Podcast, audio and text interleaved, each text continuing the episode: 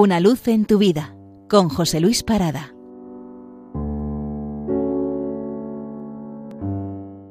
Saludos.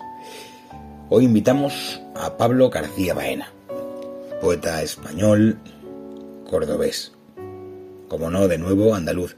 Algo tiene Andalucía para dar tantos y tan buenos poetas.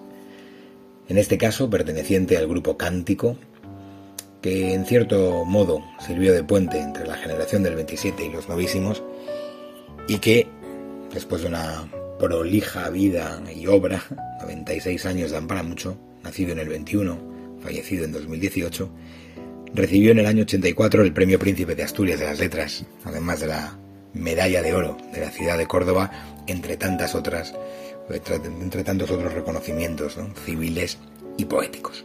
Pues bien, hoy traemos para deleitarnos su poema Ceniza. Y dice así. Otra vez tu ceniza, Señor, sobre mi frente. Polvo soy que algún día volverás a tus plantas.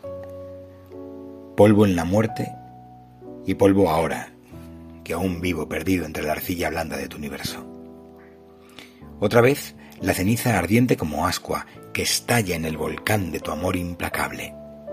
Lucha por derribar, por abatir en vida la altiva barbacana que levanta sus muros en la ciudad confusa de mi alma.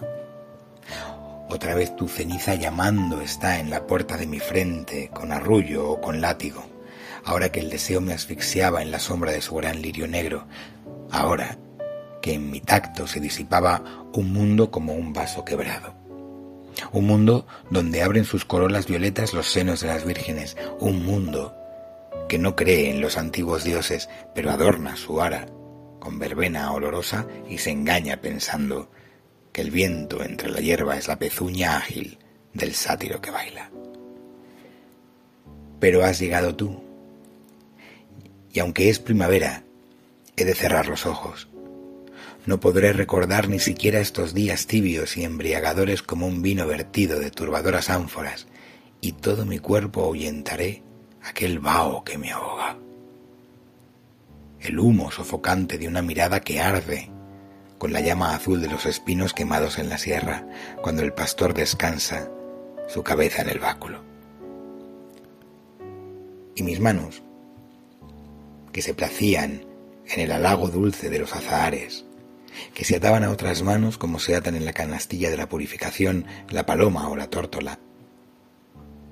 Podrán solo enlazarse a la espina, a la llaga, acariciar la moneda que se da a los mendigos cuando nadie nos mira, crisparse sobre la madera del confesionario cuando rodilla en tierra, los labios van alzando las cortinas del alma o subir como llamas implorantes hasta tu cielo, como lenguas rosadas de aquellos animales que en el circo lamían la sandalia del mártir. Subirán a tu cielo como el perro que teme y confía y se arrastra delante de su amo. Subirán a tu cielo suplicando que anegues en tu ceniza viva todo incendio que se levante en mí y que tu lava arrase mis mármoles paganos la púrpura soberbia de mis templos, los plintos florecidos de mis deseos, aun cuando en las almenas de las torres haya arqueros que apresten contra ti sus aljabas y la sangre hierva por mi cuerpo como un hormiguero aplastado en el camino. Feliz domingo.